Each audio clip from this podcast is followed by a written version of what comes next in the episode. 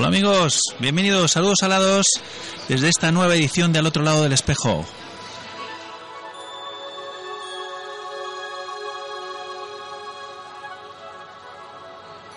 Emitiendo en directo desde el Mediterranean Diving, el decimonoveno salón de la inmersión desde la Fira de Cornellá.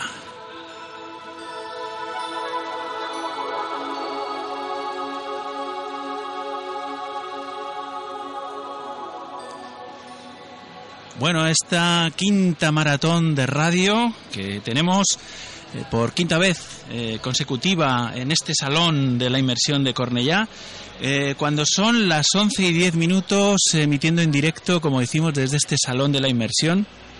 Y queremos contaros que, bueno, ya la feria arrancó, arrancó a las 10 de la mañana, con una conferencia de el Desert MK1, el primer ordenador de buceo de Garmin, para los amantes del submarinismo. Eh, la presentó eh, Freatic Sports y lo ha organizado Garmin Ibérica. Dentro de nada, de unos minutos a las 11 y 40 tenemos a nuestro amigo Julio Sanz que desmonta la mala fama del tiburón con el documental de cerca y organiza Blue Force. Y nosotros queremos empezar este fantástico periplo de radio durante tres días nos va a llevar eh, a vuestros salones, a donde os encontréis. Eh, vamos a disfrutar todo lo que podamos, vamos a divertirnos todo lo que podamos aquí, escuchando con los grandes protagonistas del, del mundo del submarinismo. Y bueno, hoy vamos a tener un arranque de excepcional, así como de casualidad. Nosotros organizando agenda y de repente tenemos, eh, bueno, pues a uno de los grandes del, de la fotografía submarina. En este momento el más grande, Rafael Fernández, que es el campeón del mundo, nada menos. Buenos días, Rafael. Buenos días, ¿qué tal? bueno, nada, charlamos hace poquísimo, ¿no? Sí, Aquí en sí, el sí. programa estuvimos hablando de tu campeonato de España. O sea, sí, el de Europa también. y- Campeón de España, campeón de Europa y campeón del mundo. Sí. Eh, a ver cuándo esta gente de la NASA encuentra agua en Marte y se monta el primer y campeonato. para allá, sí, sí, sí. Bueno, ¿cómo ha ido ese campeonato del mundo? ¿Cómo- Pues muy bien, la verdad es que ha sido una experiencia increíble y además hemos tenido la suerte que se ha celebrado en un sitio tan espectacular como es Baja California, el acuario del mundo, ¿no? Que llamaba Cousteau. Bueno, ya te digo, ya te digo, ahí en el Mar de Cortés, Sí, ¿no? en sí, este sí. fantástico lugar. Sí, sí. La semana pasada disfrutábamos de, de un documental de Gorka Leclerc que, Sí. Que bueno muestra un poco eh, un poquito de lo que es aquello que es mucho para Sí, nosotros sí. la gente del Mediterráneo, la gente eh, tenemos un mar tan tan nuestro, ¿no? Y ver aquellas aguas Sí. eh, allí te has aprovechado de la visibilidad, ¿no? Sí, sí, sí, la verdad es que es una pasada y el documental este precisamente es un, un pequeño trozo ¿no? de, de lo que estuvimos ahí viviendo con el Club de Buceo Carey y en la zona de La Paz, que es un sitio increíble por los leones marinos, la- las aguas bastante claras, los corales, como ya digo, es un sitio que comparado al Mediterráneo, que también tiene su encanto, pues mm, es difícil de olvidar. Claro, nuestro Sí, amigo sí. Gabriel Vázquez, Sí, precisamente. exactamente, sí, sí, de Carey. Sí, señor, Sí, sí. buceo Carey, fantástico. Eh, oye, cuéntanos con, con qué fotos has ganado, cuéntanoslas, a ver si nos puedes contar las fotos. Sí, la bueno, radio, que esto es invito a la gente, eso sí, a, a que, a que la- a se anime a verlas en cualquier red social, en Instagram o lo que sea, pero bueno, intentaré explicarlas dentro de lo que, de lo que pueda. Pues eh, de las medallas de oro, una de, de las fotografías eh, fue un pez alcohol gigante, que es un, un pez de unos 30, 40 centímetros, con mucho, mucho colorido, muy, muy bonito, la verdad, que tuvimos la suerte de, encontrar el mismo día de la competición.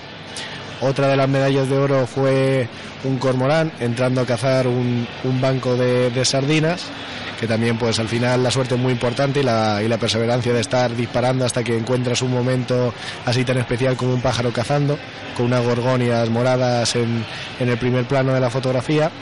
Y luego la otra medalla que, conseguí pues fue una medalla de plata con, un león marino que tuve la suerte de captarlo después de 90 minutos con una burbuja de aire en la boca y diciéndome que me fuese, que ya estaba harto, sí, sí. Qué guapo, qué guapo. Oye, los leones marinos espectaculares, ¿no? Sí, sí, es una experiencia única, de lo, de lo más bonito que puedes encontrar en el mar porque son perrillos, no Claro. te dejan en paz, te muerden por todos lados, exactamente igual que un perro, no... Hace, bueno, yo creo que en nuestra primera maratón precisamente eh, descubrimos a Gabriel, a Gabriel Vázquez de Buceo Carey, y nos hablaba de esto, pero no le creíamos. Decir, bueno, estos Sí, mexicanos sí, sí. exagerados, ¿sabes? Están siempre barriendo para su casa. Pero parece ser que sí. No, no, ¿eh? yo también, la verdad es que pensaba que alguna vez se acercarían, y, pero las crías, no, no, no hay ninguna diferencia entre los perros pesados del vecino que le dices quítate ya y los leones marinos. Te muerden las aletas, la cámara, a mi compañero se le llevaron los cables de la cámara, le dejaron ahí y, y vamos, son animalillos, juguetones y encantadores. Qué bueno, oye, ¿y tuvisteis Sí, sí. oportunidad de, de ver tiburón ballena? Sí, también es uno de los mejores sitios para ver el tiburón ballena porque está asegurado prácticamente a la salida de puerto, ahí al lado en un, a 3 metros de profundidad, se juntan a lo mejor 30, 20 crías y están por ahí, a veces te las encuentras dos juntas o separadas, pero yo creo que es el sitio tal vez del mundo donde con mayor seguridad puedes ver el ballena, aunque bueno, las aguas son bastante turbias por, por el plancton, es por eso que están allí al fin y al cabo, pero eh, ya digo que es un sitio increíble para ver el ballena y leones marinos. Oye, hay mucha gente del mundo de la fotografía submarina o los que, los que arrancan, los que inician ahora un poco, que están un poco siempre con el tema un poco técnico, ¿no? Los equipos y demás. ¿Con qué Sí. equipo hiciste tu campeonato?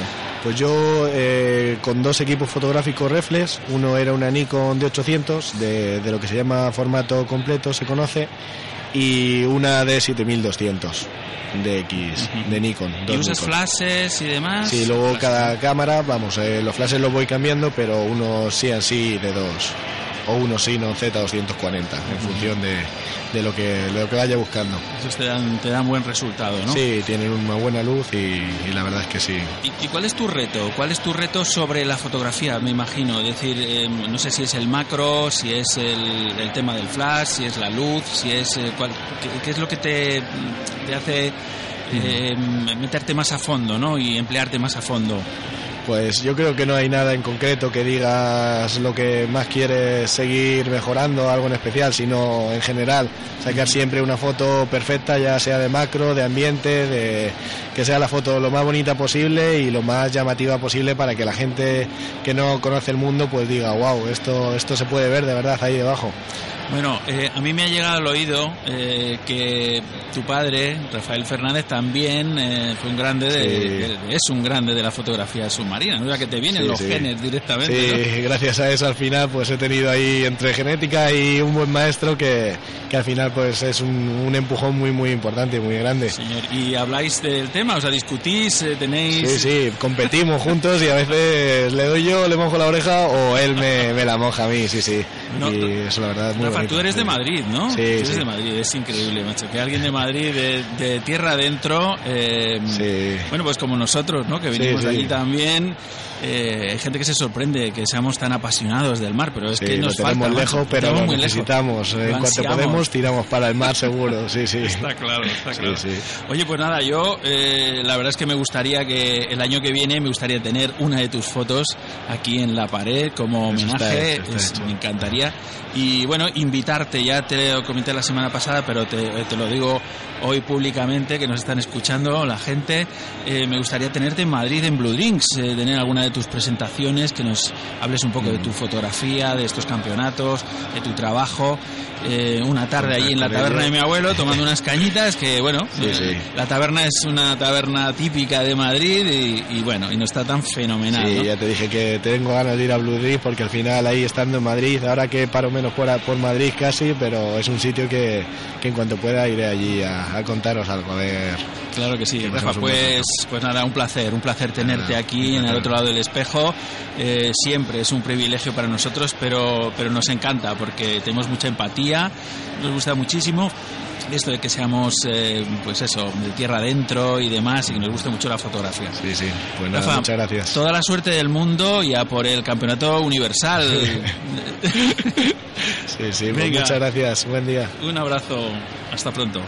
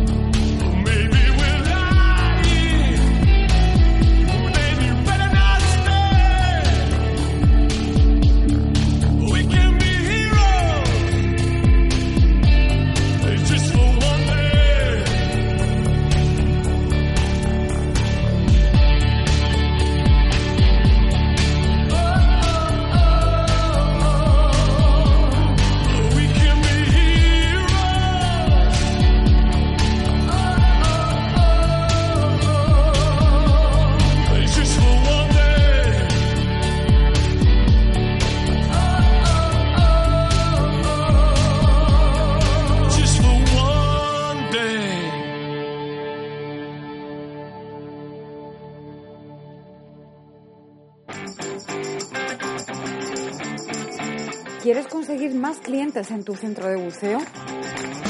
¿Necesitas posicionarte mejor en Internet?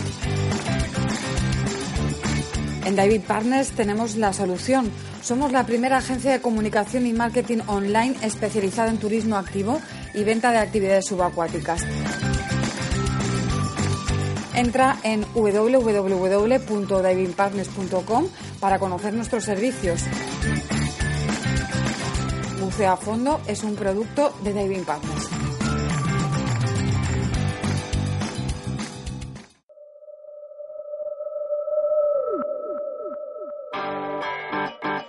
rumbo 76 grados al Mediterranean Diving.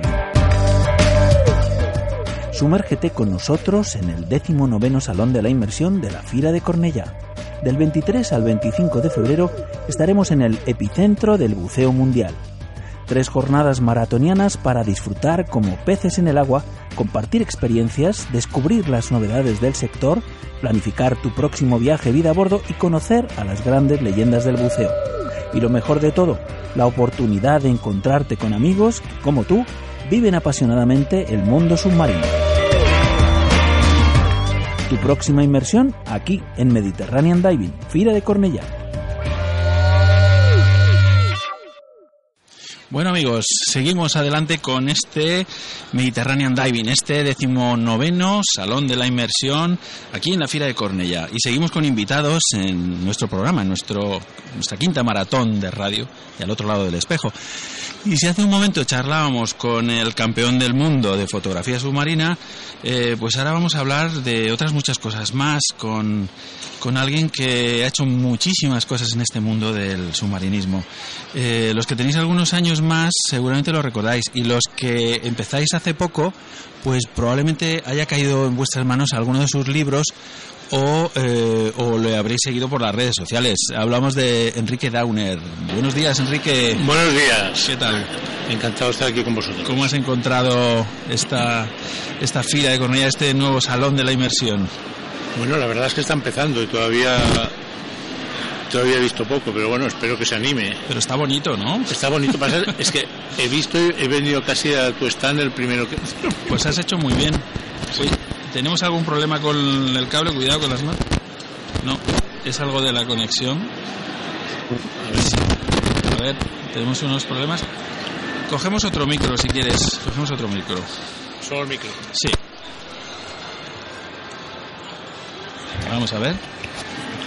¿Ahora se oye mejor? Mucho, mucho mejor. ¿Dónde va por, lo menos no tenemos ruidetes. Vamos a ver si son los cables o qué son. Bueno, eh, Enrique Dauner, eh, además de escribir libros sobre submarinismo, sobre aprendizaje de buceo, por lo menos alguno que ha caído en mis manos. Alguno habrá, sí. eh, luego, yo sé que organizas eventualmente estas actividades de inmersión con equipos vintage, porque eres un gran coleccionista de material eh, que bueno mucha gente piensa que, que, son trastos viejos pero en realidad son la esencia del buceo prácticamente. Claro son, los inicios los inicios de nuestro de nuestro deporte los primeros aparatos que se utilizaron.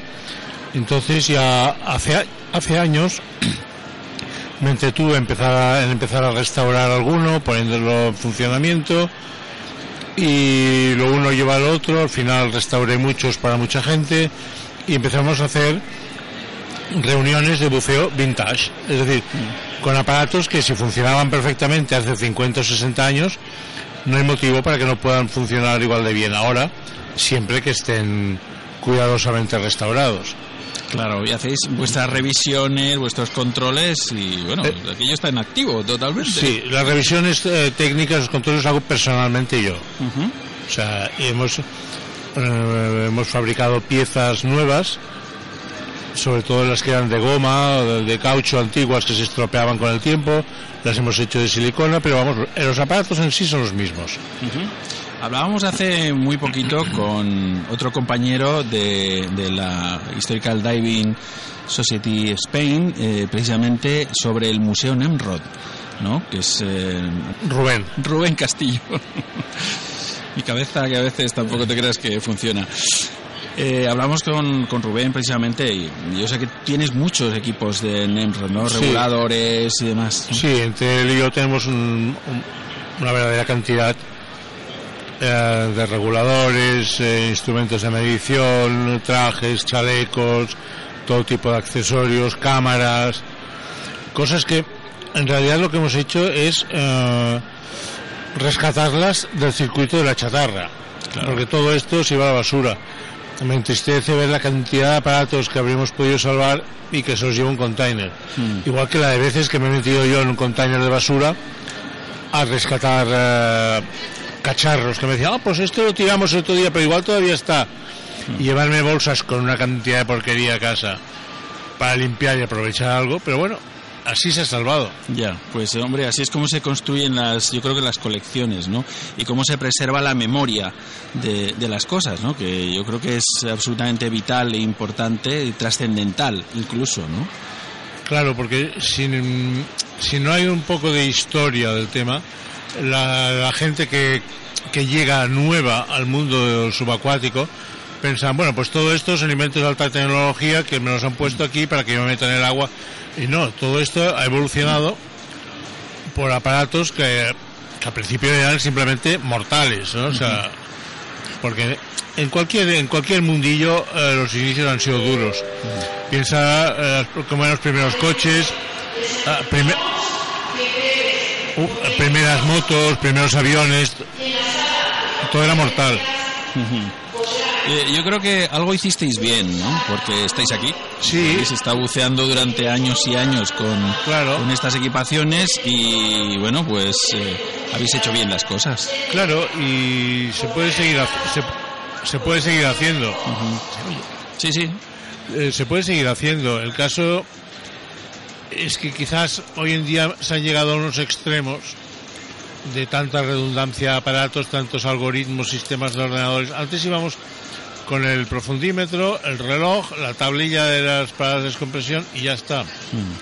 Entonces, si quieres, lo que hacemos nosotros puede llamarse también buceo minimalista. Porque yo cuando voy a bucear, pues me llevo un chaleco, chaleco de collarín, eso te pasas por la cabeza. Sí. Un chaleco, un bitráquea, con su manómetro, un profundímetro, un reloj las tablas y, y ya está, ¿no? Y bueno, que quizá la, la redundancia que uno lleva es su compañero de buceo, que además es su compañero de, Sí. de, de aventuras, de comida, de meriendas, de... Claro, si tú, si tú miras fotos de los años 50, 60, Hmm. la gente iba a bucear en nuestra Costa Brava en verano en traje de baño. Iban en Claro. traje de baño, se ponían la botella, los cuatro instrumentitos y a disfrutar todo el día. Claro. Hoy que si trajes secos, semisecos, eh, la rata, el- la redundancia, un regulador, uno con latiguillo negro, otro con latiguillo amarillo. bueno, es genial como argumento de ventas, porque todo esto se vende, ¿no? Claro. Pero yo sigo yendo con mi equipo sencillito y, y te lo pasas en grande. Pues claro que sí, hombre, y si están, como dices, están mantenidos, están en activo, Claro, por supuesto. esto es fantástico. Oye, ¿cómo hacéis para encontrar eh, un repuesto, una, no sé, si esto es fácil, si es sencillo? Eh, Porque a veces, Es difícil, es Sí. difícil. Muchas cosas es a base de canibalizar reguladores antiguos. O sea, alguien que dice, mira, este lo tengo roto, ya no me sirve, te lo doy. Igual aprovecho dos tornillos o unas palancas, pero algo sacas, ¿no? claro, Ahora, lo que son piezas que se pueden romper, tipo latiguillos, tráqueas, membranas, todo esto nuevo. claro, claro. O sea, a mí me encanta restaurar también vehículos antiguos. Y yo sé, hoy por ejemplo aquí a la feria he venido con mi Seat 600 que cumple este mes 50 años de edad con nosotros, 50 años en casa. ¿eh? sí, Y bueno, va perfecto, pero yo sé si- que si me quedo por la autopista viniendo a Cornellá, pues llamo al Automóvil Club y me sacarán. Ahora, si un bitraque deja de darme aire a 40 metros de profundidad, puede haber un lío. eso hay que tenerlo más afinadito, ¿no? Exacto. Aunque piensa una cosa, que las inmersiones que se hacían con aire eh, en aquella época no tienen nada que ver las que se hacen ahora. Y eh, yo el otro día recordaba con unos amigos la última comida y reunión ah, que tuve con Roberto Díaz. Roberto Díaz, ya sabes que es el que acompañó a Mella en su descenso a los 100 metros, ya el director y fundador de la EMBAT y un personaje absolutamente carismático, ¿no? Sí. Eh, la última vez que le vi, porque poco después ya murió, eh, fue en el centro de buceo Snorkel en la Costa Brava y él venía a bucear. Ojo, estaba a punto de cumplir 90 años, ¿eh? Y había un instructor allí de nueva escuela que decía, ¿usted bucea todavía? "Hombre, claro, pero vengo a hacer ahora una inmersión como las que hago siempre. Dice, ah, bueno, ¿cómo es? Dice, pues mira, he salido solo con mi barca, solo, decía, sí, he salido solo con mi barca, he dejado un, un bibotella colgando a unos 10 metros de profundidad, me he puesto otro bibotella, me he bajado a darme un paseo a 90 metros de profundidad y cuando se iba acabando el aire subido, he hecho una descompresión muy larga con el que tenía en la cuerda hasta acabármelo y luego he subido a la barca y esto es lo importante, en la barca tengo una pequeña caja estanca en la que había un puro que me he fumado mientras tomaba el sol allí antes de volver a tierra y a ver si mis nietos me habían preparado la comida. El instructor estaba ya eh, rojo de todos los colores. Dice, pero esto, esto no se puede hacer. Contestación de Roberto. Bueno, no se puede hacer, pero llevo 60 años haciéndolo. Haciéndolo, claro. Entonces, no se podrá, pero yo lo hago, ¿no? Sí, No quiere decir que haya que invitar a la gente a hacer esto, pero sí te diré que con reguladores em, bitáqueas muy antiguos, como los, los que usamos nosotros, eh, yo he hecho inmersiones, no como esta de Roberto, pero casi. Hombre, además eh, yo, bueno, yo intento imaginar, aunque es muy muy difícil, ¿no? Pero intento imaginar eh, el mar que, que pudiste encontrar eh, hace años, ¿no? Bueno, pero el mar, el mar sigue siendo... Sí, bueno, eh, eh, hago alusión un poquito a esta, esta mm, última película que habla un poco de la vida de Cousteau, hablé de los pioneros y demás, ¿no? Y, y aquella inmersión prácticamente familiar que él hace Sí. Eh, y que a la vuelta de los años alguno de sus hijos quiere repetir y aquello ya no es igual, ya no tiene la magia ni los fondos están igual porque la presión nuestra pues es importante, ¿no? Eh. Quiere decir que eh, entrasteis al mar eh, prácticamente sin o sea, sin que nadie antes hubiera visto Bueno, estos sí. fondos y nadie hubiera Bueno, te puedo decir, el, el- mi segundo viaje al Mar Rojo fue en el año em, 79. Año 79. El primero había sido en el 73. En el 73 solamente había llegado hasta Eilat. En el 79 llegamos a Sharm el Sheikh, Ras Mohammed. Eh, tengo fotos que las tengo en el Facebook, que las tengo que las vea todo el mundo. De en Sharm el Sheikh, buceando, no había nada. O sea, fuimos con un 4x4 que acampabas y dormías en la arena porque no había ni un beduino con un puesto de Coca-Cola. O sea, es que no había nada. claro Y por la el otro día nos reíamos con algunas de las personas que vinieron, que por las noches pasábamos canutas porque salían unos cangrejos que se te paseaban por encima de las colchonetas y montabas la de Dios. Pero esto es lo único que había en Sharm el Sheikh. Y Ras Mohammed, pues, pues nada. Claro, hoy en día vas, hay un montón de barcos, un montón de hoteles, un aeropuerto. claro nada que ver Eh, no es lo mismo. no es lo- Nada que ver. No, por eso digo que vosotros eh, eh, tenéis esa gran suerte. Yo, yo lo entiendo así. Es decir, que habéis eh, encontrado. Ahora hay mucha tecnología, como dices, hay muchos dispositivos, mucho merchandising. Claro, hay, hay para todo, ¿no? Hay para todo. Y, y tiene que haberlo de alguna manera, porque, hombre, se hacen cosas, eh, por lo menos. eh, pues para, para cubrir eh, las necesidades, en este caso del buceador, en algunos casos. Yo he estado hace muy poquito buceando bajo hielo, que era una experiencia que quería hacer, Sí. y he pasado frío en las manos. Digo, la próxima vez, si hay próxima vez, esto no puede ser, no puede pasar. O sea, un astronauta no puede salir al espacio y pasar frío. No. Tiene que ir equipado, ¿no? O sea, y, ya está. Y pasar frío, si pasas frío aquí en un lago de los Pirineos, vale, pero como pases frío en el Ártico estás muerto. Imagínate, claro. no Yo, he yo estado buceando tiempo en el Ártico y, o sea, en el momento que notas frío, eres hombre muerto. Claro, claro, claro. En el Ártico tuve una experiencia dura porque llevando una moto de nieve en skidoo por encima de la banquisa polar en tierra de Baffin, empezó a crujir el hielo y unos que iban en otra diciendo, por favor, desvía a la derecha, desvía a la izquierda, desvía por aquí. Bueno, nada, aquí empezó a crujir todo y me fui para adentro, ¿no? Con el skidoo al agua y yo sumergido. Y nunca he sabido cómo salí, porque salí de un bote. Yo creo que salí dando un salto como los pingüinos de la Antártida, ¿sabes? Que salen como con un ostras, cohete. ostras.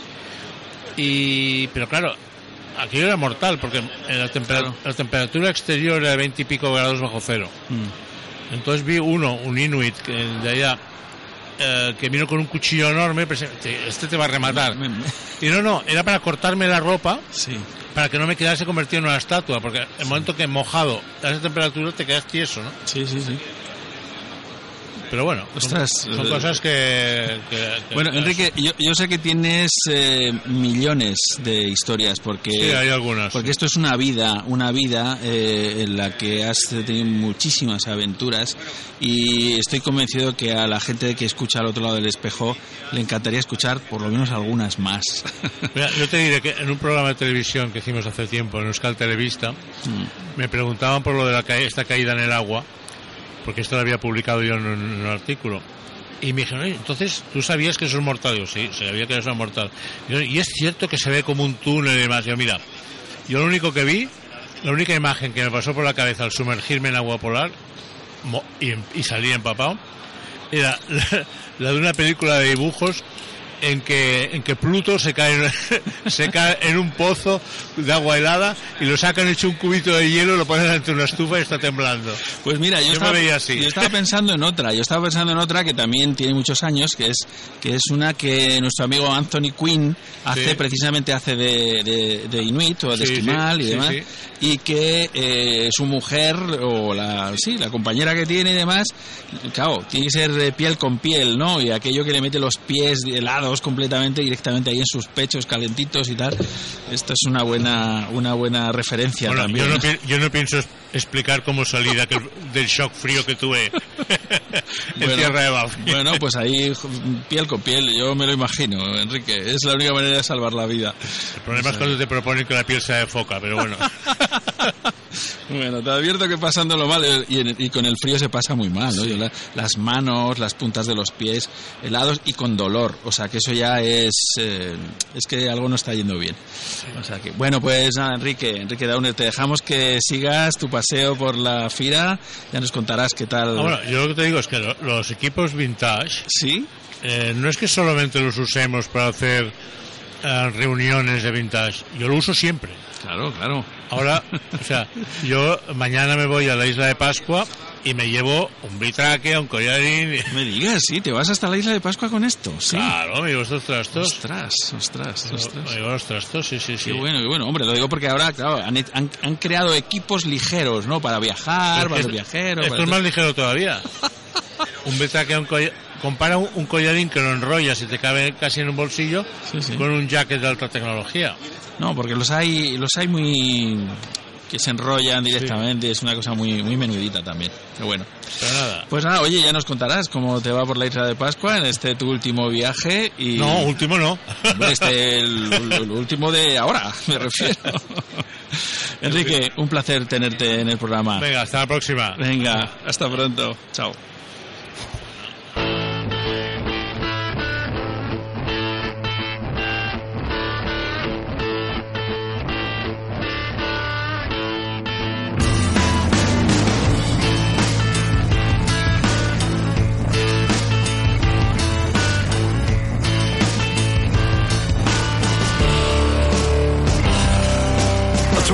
Twenty-five lighters on my dresser, yes sir. You know I got to get paid.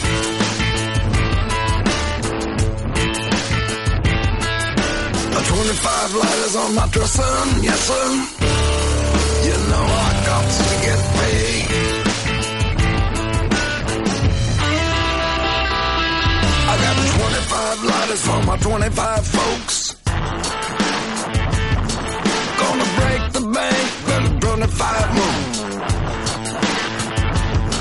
About to rip the suits with 25 flows. I got 25 lighters, well, don't you know? Mm -hmm.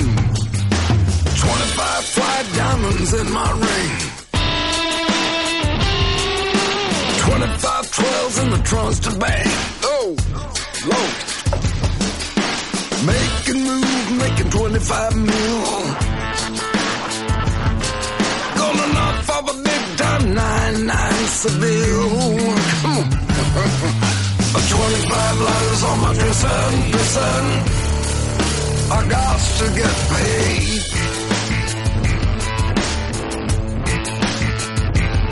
I got 25 letters on my dresser, dresser.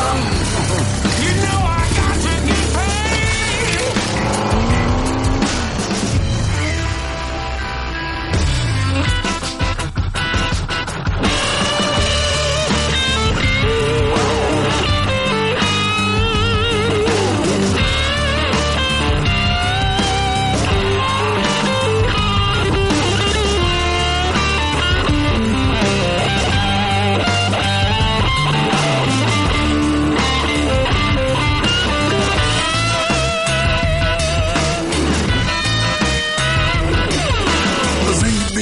slamming about 25 doors.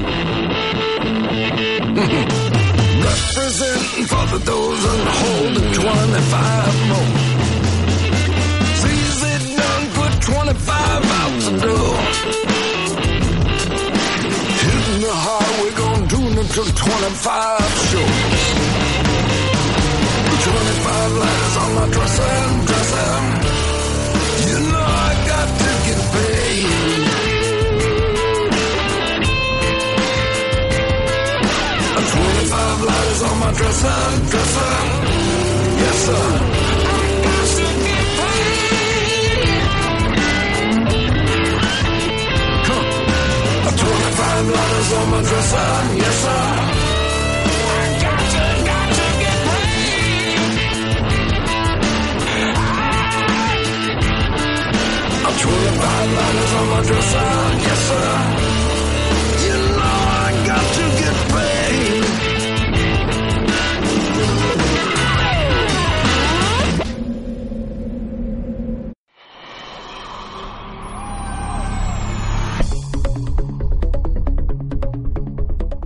Revista Aqua.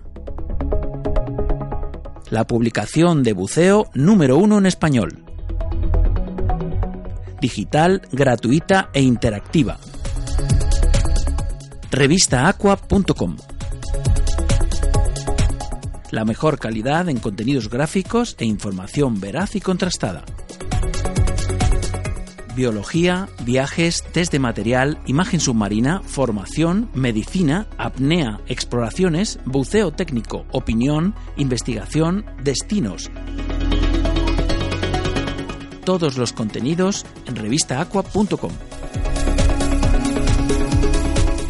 Bueno, la semana pasada eh, estábamos en el Madrid Azul, precisamente eh, haciendo una entrega de un premio, un gran sorteo fantástico que teníamos eh, desde hacía un mes en nuestras manos, gracias eh, pues a Blue Force, gracias a Jesús Harto que lo tenemos afortunadamente hoy aquí con nosotros en Cornellá. Buenos días, Jesús, ¿qué tal? Buenos días a todos. ¿Qué tal? ¿Cómo estamos? Fenomenal. Siempre que estemos haciendo cosas de buceo, súper contentos. Desde luego, bueno, ya te contaría, alguna fotillo, ¿no? Del ambientillo que conseguimos dar eh, la entrega de este premio fantástico que, bueno, que nos otorgasteis con... Hombre, es un placer colaborar con vosotros. Alguien que está empujando el mundo del buceo como, como es Al de Radio, pues la verdad es que es un placer colaborar y estar ahí y echar una mano. La verdad es que muy bien, muy contentos. Bueno, pues disfrutamos, disfrutamos muchísimo de nuestro paseo por la feria, igual que lo estamos haciendo en esta ocasión aquí en el, en el Mediterranean Diving de Cornella, porque nos gusta estar en este ambiente. Estamos como peces en el agua, Jesús. Pues sí, la verdad es que, y, y parece que fue ayer, pero es la 19 edición de la Feria de Cornellá. 19 Yo- años, ¿eh? Yo me acuerdo el primer año que vine, yo soy de Bilbao, y venía aquí a, a, Barcelona, bueno, es Cornellá, pero bueno, para nosotros es Barcelona, ¿no? Estamos allí en una esquinita que estábamos, pues no sé cuántos había, 40, 50 expositores, menos yo creo, ¿eh? Y la verdad es que fue toda una aventura, ¿eh? era aquello de nos hemos salido del salón náutico, el monstruo de, de la náutica que nos daban una esquinita, que nos tenían allí un poco arrinconados y no éramos casi nada y de repente una feria para nosotros, una feria de buceo, una maravilla. Y aquí estamos 19 años más tarde, con la misma ilusión. Ya te digo, ya te digo. Oye Jesús, pero vosotros también habéis sido grandes dinamizadores de este sector del buceo. Y me consta que en Madrid el, el embrión y el corazón lo pusisteis vosotros hace años también. Bueno, nosotros lo pues para bien o para mal, el, el tema está en que nosotros somos una empresa nacional, bueno, y ahora internacional, ¿no? Vendemos en todo el mundo. Y bueno, pues el- eh, hay un sector en, en Madrid y en el resto de España, digamos, que, que no cubría la feria de Cornellá en aquel momento, ¿no? Y bueno, pues decidimos hacer la feria de buceo de Madrid, que era el, lo llamamos Turbuceo, y durante seis años hicimos la, la feria de buceo de Madrid, que luego nosotros, bueno, pues vendimos nuestra empresa y tuvimos que decidir entre feriantes o, o turoperador y barquero de buceo, que es lo que somos, ¿no? Tuvimos que decir porque una feria en la última edición eran 146 expositores, hicimos allí los, bueno, un montón de cosas. La verdad es que o te dedicas a ello profesionalmente o estar a dos palos no era fácil. Tuvimos que decidir y pasamos el testigo pues a la revista Buceadores, a Ingrid y que fueron, bueno, pues hicieron el relevo y ellos, bueno, lo llamaban el, el Dive Travel Show, que, que de, de hecho era un poco así, ¿no? Un- De viajes de buceo, que era que lo que hicimos nosotros, que es a lo que nos dedicamos, a los viajes de, de buceo, con lo que sí, pues para bien o para mal pusimos aquella semillita en Madrid Bueno, también. yo te ¿no? digo que para bien, porque yo además recuerdo aquel, no sé si fue el primero, en aquel, eh, lo que es la Plaza España, aquel En hotelito, sí, en hotelito. Éramos marcianos. ¿Sabes qué pasa? Que es que, a ver, esto es como el abuelo cebolleta, Sí, sí, ¿no? sí, que sí, es que no, es que no había internet. Es que nosotros hicimos turbuceo porque a los clientes, a los buceadores, había que contarles dónde estaba el Mar Rojo. Por Claro. Dios, había que contarles dónde estaba el Mar Rojo, Sí, sí, que era un crucero vida a bordo. O sea, eh, ya no te digo de decirle dónde estaba Sipadán o Layan Layan o... O sea, eh, había que contar las cosas, enseñarles qué, qué era la diferencia entre estar en un hotel o estar en un barco. En un barco vida a bordo, ¿qué es eso? A ver, cuéntame, cuéntame. O sea, eran otros tiempos, ¿no? Hablamos de hace muchos años, Pero ¿no? te aseguro, eh, Jesús, que lo- esto lo recibíamos con una avidez. Sí, claro. Y una ansiedad y unas ganas. Era que- una maravilla. Bueno, y además yo recuerdo precisamente de aquel, de fue mi primera vez en una feria de Ya, buceo, que me acuerdo de los mojitos cubanos que había riquísimos y que vino Tania Streeter, Sí, una sí. campeonísima del mundo. Bueno, de- de en aquel momento ¿no? tenía todos los récords ella, incluso los claro. masculinos. ¿eh? sí. Bueno, en la, en la segunda edición trajimos a Guapísima, Jean-Michel por cierto. Cousteau. Guapísima, ¿eh? Sí, Tania. guapísima. Más que Jean-Michel. ya Con un digo. marido de dos por dos que era tremendo. Pero vamos, cuando trajimos a Jean-Michel Cousteau, que co- coincidió con el desastre del Prestige, ¿eh? que, que toda la, la prensa pensó que Jean-Michel Cousteau, como embajador del medio ambiente, que era en aquel momento, había venido por el tema del Prestige y lo habíamos traído nosotros para la feria de buceo. las, las cosas que tiene la vida, ¿no? Sí, sí, sí. Pero bueno, en fin, la verdad es que sí. Qué bonito, sí. la verdad. Por eso digo que vosotros movíais, movíais el tema bastante y tenemos esa referencia, hombre, los que tenemos algo de memoria. Oye, tampoco, tampoco son tantos. Sí, años, sí, bueno, ¿eh? yo, yo esta semana he estado leyendo que hay quien ha inventado la Feria de Madrid, pero bueno, Por favor, en fin, por ¿para favor. qué? ¿Para, Eh, se- para eso estamos nosotros, para contarlo, hombre. que- Para eso está la Wikipedia de verdad, ¿no? Claro. Esto de, de la, ahora cómo se llama esto de la, de la pseudo verdad o semi no sé cómo lo están llamando ahora lo de las segundas noticias que son falsas, ¿no? Pero bueno, ¿qué le vamos a hacer? Sí, la verdad es que nu- nunca, nunca nos hemos caracterizado por estar quietos. Claro. Siempre nos ha tocado inventar. En su momento, en el año 96, que parece que fue ayer, inventamos los cruceros de buceo en español. Es decir, era una cosa de marcianos. O sea, Claro. éramos durante casi siete años hemos sido los españoles de Sharm el Sheikh. Éramos, Sí, señor. mm, eran unos tíos raros, o sea, unos tíos raros, de verdad. ¿eh? Éramos los únicos que estábamos ahí españoles. Bueno, pues la gente iba de vacaciones y tal, pero una empresa como tal que se contrata un barco durante meses, que tiene españoles allí en nómina trabajando y tal, pues bueno, nos, nos ha costado inventar. Sí, a veces sí. hemos acertado, a veces, bueno, pues no tanto, ¿no? Pero bueno, llevamos ya más de 20 años en Maldivas, en Marrojo, nuestra propia operación, nuestros propios barcos, somos los dueños. Ahora estamos acabando de construir un nuevo barco en Egipto de 44 metros de acero, una bestialidad. Madre mía. Eh, pues bueno, estamos muy contentos, muy Pues contentos, sí. la verdad, pero mm, no nos ha regalado nadie nada y trabajamos como bestias. Lo sabemos, lo sabemos y desde fuera se nota, ¿eh? Y se nota eso que dices, esas, esas ganas que le ponéis, ese trabajo, esa dedicación y porque la gente que trabaja en Blue Force eh, pues son buceadores natos también, ¿eh? Sí, O sea que- sí, tenemos un equipo muy potente. La verdad es que tenemos muy buena, muy buenas raíces, Claro. digamos. Y bueno, somos un equipo, trabajamos mucho, con muchas ganas. Y fíjate, 19 años de Salón de la Inmersión y seguimos con la misma ilusión. Te no te digo. voy a decir que más, porque siempre hemos tenido mucha. Y aquí estamos, y con nuevos proyectos, con nuevos destinos, ahora con la construcción del nuevo barco. te digo. Eh, bueno, la verdad es que como niños con zapatos nuevos. Oye, cuéntanos de algún destino, algún destino así de estos remotos que hay gente que le encanta. Bueno, hace un ratito hemos tenido aquí una auténtica leyenda también del buceo, Enrique Downer. Sí, claro, ¿sabes? hombre. Y que me dice que se va a la isla de Pascua, macho. Sí. Joder, Aquí, oye, os pegáis unos viajes que, que Sí, dais, sí. dais mucha envidia, pero una envidia bonita, una envidia sana, de la buena. O sea, es decir, queremos viajar, queremos conocer sitios, eh, bueno, pues eh, que, que hemos escuchado hablar, que sabemos que son magníficos, que son maravillosos. Mira, nosotros como, como novedad entre comillas, ¿no? Porque no, desde luego no vamos a descubrir nada, es decir, que, que es un destino que ya está, que está descubierto, ¿no? Pero para nosotros es súper ilusionante el poder bajar eh, con nuestro propio barco a Sudán. Es decir, estamos ahora, como sabes, construyendo, acabando de construir un nuevo barco de acero, 44 metros, estructura de acero, un barcazo, lo mejorcito que hay en, en Egipto. Y es un barco que ya nos va a permitir estar medio año en Egipto y medio año en Sudán. Podemos navegar a cualquier parte, con este barco podríamos navegar a cualquier parte del mundo. Está mm, diseñado y, y hecho para, para cruzar el Atlántico si hiciese falta, ¿no? Y entonces, bueno, nos va a permitir poder bajar a Sudán, hacer una operativa muy fiable, con nuestro equipo, con un barco potente, con buenos motores, con, en fin, de tener una infraestructura buena para poder abordar un, un destino, entre comillas, nuevo para el mercado español. Es decir, que se vende desde hace años, nosotros lo hemos hecho durante, en años anteriores, contratábamos barcos y, y bajábamos nuestro equipo. Y, pero ahora, bueno, lo vamos a hacer ya más estable, ¿no? Y luego, que es que también facilita que ya hay vuelos de que se pueden hacer en código compartido con Emirates, que haces un Barcelona-Dubai, Dubai por Sudán, súper fácil, cómodo, rápido a un precio razonable y vas a un destino espectacular. Con...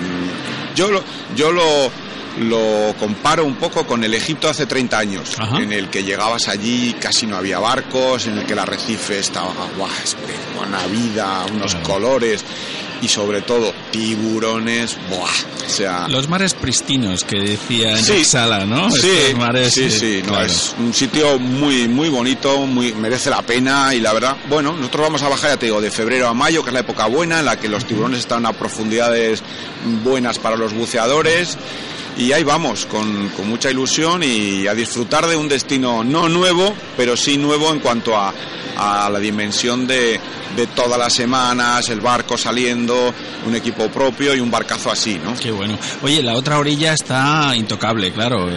Arabia Saudí no... Mira, yo no... yo estuve hace como 12 o 14 años, estuvimos por allí, la verdad. A ver, tampoco es para tirar cohetes, ¿eh? ¿No? O sea, está bien, pero yo no, no sé lo que habrá pasado en estos 12 o 14 años. Hay quien habla de que, de, que se va a abrir algo más al turismo, no sé, hay que verlo. Es un poco ver. complicado por el país, ¿no? Por Sí. la propia eh, política del país, la manera de... no es fácil operar allí Claro, nada, luego claro. las mujeres pues tristemente Sí, no... sí. Hay una, no me- hay una mm, tímida apertura, ¿no? Parece que ahí hay un príncipe que está, Sí, que bueno, quiere... Parece que, pero luego la realidad Sí, es sí, que es más maquillaje, ¿no? Claro, sí, claro, sí, sí. claro. Bueno, bueno. tenemos el Mar Rojo, ya te digo, o sea... Sí, sí, bueno. pa- pa- No nos lo gastamos No, nunca. no, no, no, no. La verdad es que las posibilidades son infinitas. Joder, yo me acuerdo de la época en la que íbamos a Yemen también, un sitio fantástico, pero bueno, está en un momento Claro, son, complicado, son ¿no? momentos complicados, claro. sí, sí, sí. Pero bueno, vamos a Sudán, que la sensación es buena. Nosotros hemos estado el- el- el- la temporada pasada haciendo buenas prospecciones, ahora volvemos otra vez y luego ya, pues ya dejamos nuestro barco allí durante varios meses y con muchísima ilusión. Pero bueno, en cualquier caso, siempre nos quedará el Mar Rojo egipcio, Hombre. que ahí estamos con nuestros dos barcos y la verdad es que... El otro día me decía Carlos en la entrega, le preguntaba, digo, joder, es que la gente tiene una tendencia al mar rojo, pero pues, muy, muy, muy potente. Dice, hay gente que dice, ha ido 14 veces y me parecen pocas. Digo, yo he ido dos veces y me parecen muy pocas. bueno, eso tiene remedio. Pues sí, ¿no? Y además está a un, está a un rato. Sí. O sea, yo tardo más desde aquí, desde Cornellá, a mi casa en coche, que, de Madrid a el Sheikh, Sí, prácticamente. O sea que...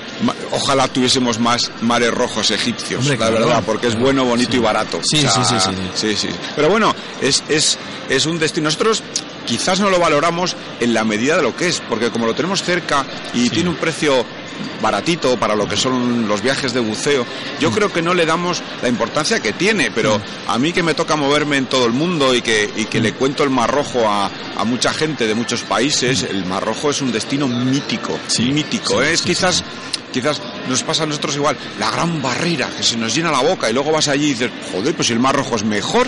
Claro, o sea, claro. eh, pasa un poco con eso. Hay muchos sitios del mundo donde el destino soñado es el Mar Rojo. Ya te digo. Ya no te digo, además, con el, el áurea ese que tiene de las pirámides, el mundo eh, egipcio, Lusor, Asuán, el Nilo, que es como todo un, un mito y además es que es algo único, ¿no? Entonces todavía además está pues impregnado de eso que tiene además del buceo, que, es que que no es un es poco, destino, ¿no? es un destino que bueno que puedes hacer eh, con buceadores, con no buceadores, eh, hacer estas extensiones que Sí. hacéis de una semana más, de disfrutar, de, hombre, de, de un país que Bueno, es único, que inventó, es único. inventó el turismo. si ya iba Napoleón allí de turismo, y ya iba Marco Antonio y César. eh, No, no, y, y es, a ver, que es un...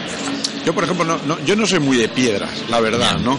Pero claro, tú vas a Luxor, a Suana, al Valle de los Reyes, al Valle de las Reinas, a Hatshepsut, es que esos juegan en otra liga de las piedras. Sí, sí, Eso sí, es otra historia. No, y oye, ya no hablo de las pirámides, No, ¿no? y entrar en una pirámide eh, para mí ha sido esto es inolvidable, ¿eh? O sea, que te quiero decir que bueno, o sea, esto te lo llevas ya para siempre porque esto es único.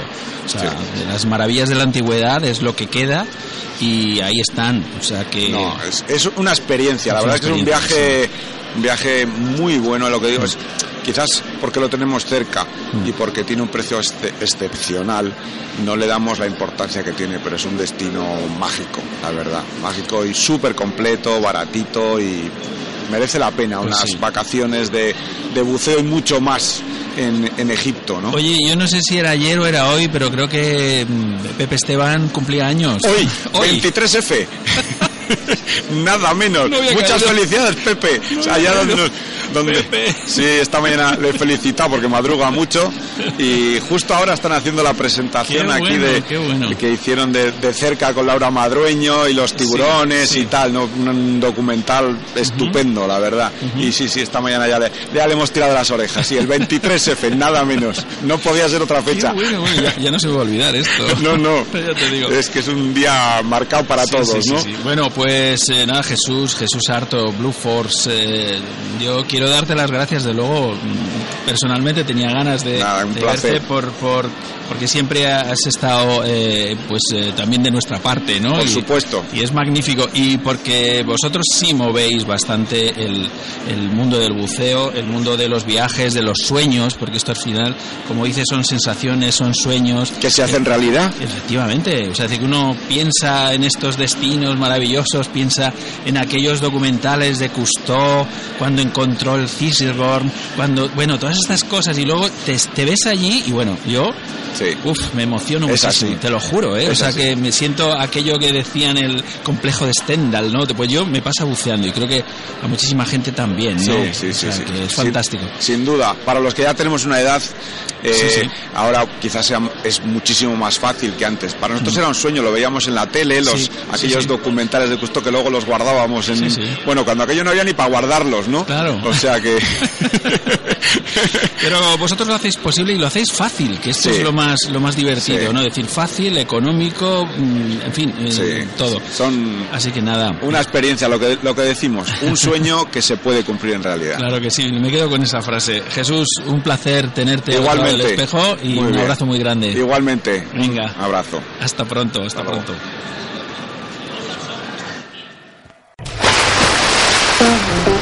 ¿A quién quieres a tu lado cuando buceas?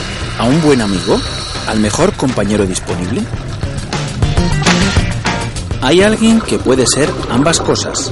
Dan Europe ha estado ayudando a los buceadores desde 1983, proporcionando asistencia médica de emergencia, planes de seguros específicos para buceadores y organizando actividades para promocionar la seguridad. A veces todos necesitamos a alguien que nos ayude o nos proteja. Cuando se trata de buceo, este alguien es Dan. Únete a nosotros en daneurope.org.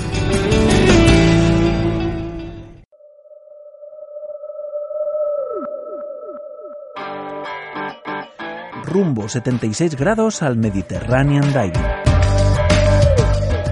Sumérgete con nosotros en el 19 Salón de la Inmersión de la Fira de Cornellá. Del 23 al 25 de febrero estaremos en el epicentro del buceo mundial. Tres jornadas maratonianas para disfrutar como peces en el agua, compartir experiencias, descubrir las novedades del sector, planificar tu próximo viaje vida a bordo y conocer a las grandes leyendas del buceo. Y lo mejor de todo, la oportunidad de encontrarte con amigos que, como tú, viven apasionadamente el mundo submarino. Tu próxima inmersión aquí en Mediterranean Diving, Fira de Cornellá.